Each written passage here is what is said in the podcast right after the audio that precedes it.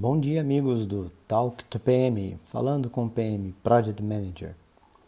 Hoje é um talk muito especial, um pedido feito através do nosso grupo no WhatsApp para falarmos sobre gerenciamento de projetos para grandes eventos como feiras ou exposições. E o foco, uma responsabilidade maior ainda, falar do valor do gerenciamento do projeto para esses eventos. Então, mãos à obra, vamos lá! Como nossa abordagem, mais uma vez, é sempre holística, a visão do todo, vamos olhar o evento ou feira como um todo. Antes de iniciar as tratativas do gerenciamento do projeto, vamos dar um passo atrás. Quais as figuras-chave ou quem são as principais partes interessadas em um evento ou mega evento? Geralmente são duas ou três grandes figuras. Não necessariamente são duas ou três pessoas, mas duas ou três partes Número 1. Um, a parte promotora do evento. Número 2. A parte organizadora do evento. E número 3. A parte do público do evento. Elas podem ser uma única figura, figuras distintas ou ainda contar com serviços de terceiros. Outra coisa importante, antes de partirmos para o gerenciamento propriamente dito, qual o objetivo do evento? Usando o tema solicitado, o objetivo das feiras e exposições, esses são eventos de caráter comercial, com fornecedores e clientes, entidades de várias naturezas. O objetivo de eventos como esses são apresentar novos produtos, tecnologias e soluções, realizar contato direto com o cliente, fazer demonstrações ao vivo do produto ou serviço, estabelecer network direto onde o cliente vem até o fornecedor, é uma mudança de foco, fazer-se conhecer para um público específico. E para finalizar, quais características principais desses eventos? Eles podem ser reservados com convites predeterminados, o que promove a seleção e direciona o público-alvo. Restritos somente com convites limitados, geralmente para públicos seletos, no contexto do evento. Aberto ou bilheteria livre, com acesso livre ao público com aquisição de ingresso, no caso de bilheteria, ou com entrada franca aberta ao público. Estabelecidos os principais critérios, vamos ao gerenciamento? Só mais um detalhe. Quem vocês acham que é a peça-chave para esse tipo de evento? Qual departamento é o responsável tem a função diretamente relacionada ao evento? A resposta deve ser unânime: o departamento de marketing ou comercial, quando o marketing está inserido nesse último. Então, voltando ao gerenciamento, agora sim, qual a importância do gerenciamento? O gerente do projeto do evento deve ser o gerente de marketing? Ele não é a melhor pessoa para gerenciar o projeto desse evento? Claro, por que não? Ele pode ser o gerente do projeto, se ele tiver essas habilidades e competências. Mas em muitas das empresas, o gerente de marketing, um gerente funcional ou gerente de área, tem habilidades muito específicas ligadas à sua área. A melhor indicação para gerenciar o projeto seria um gerente de projetos. Então, onde entra o gerente de marketing? Como patrocinador, opinião especializada, equipe do projeto, gerente do projeto, por que não? Tudo depende das competências e de como isso pode afetar o projeto. Quando o projeto do evento ou feira toma proporções de mega eventos, não teremos uma figura única para gerenciar todo o evento, e sim uma equipe mista, onde o comando fica a cargo de um especialista na área. Tudo depende do contexto, área local e cultura da empresa. Em projetos que atuamos de feiras, de exposição, o gerente de marketing da nossa empresa era assessorado pelo PMO comercial da empresa nesses eventos, outra opção de gestão do evento. Continuando, temos ainda algo muito relevante que muitas empresas pecam nos projetos de eventos. Outra experiência da nossa empresa, agora como PMO Outsourcing, foi em lançamentos imobiliários. Nesse projeto, o gerente do projeto foi o diretor-geral da empresa. Não tinha na empresa um diretor comercial. Toda a equipe do evento era terceirizada. O nosso PMO2, como chamamos o PMO outsourced ou terceirizado, fez um importante papel, o pré-evento ou o evento simulado.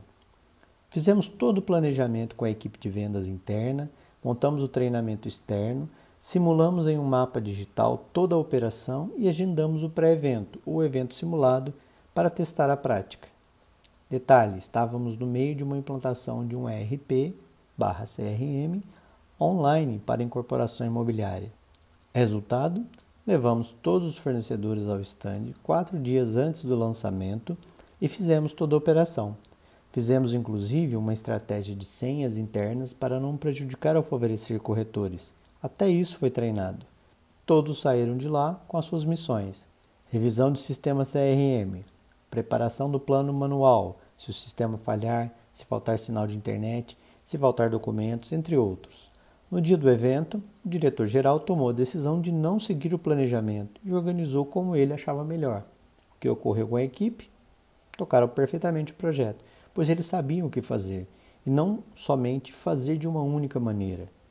Focar no resultado ao invés de travar o planejamento e não sair dele pode ser uma estratégia benéfica, pois muitas variáveis estão em jogo em um evento. Importante que a equipe esteja alinhada e conheça os passos necessários para cada etapa do evento. Temos muitas outras variáveis a considerar, onde o gerenciamento de projetos não só pode ajudar, como pode fazer a diferença entre um evento de sucesso e um fracasso na execução.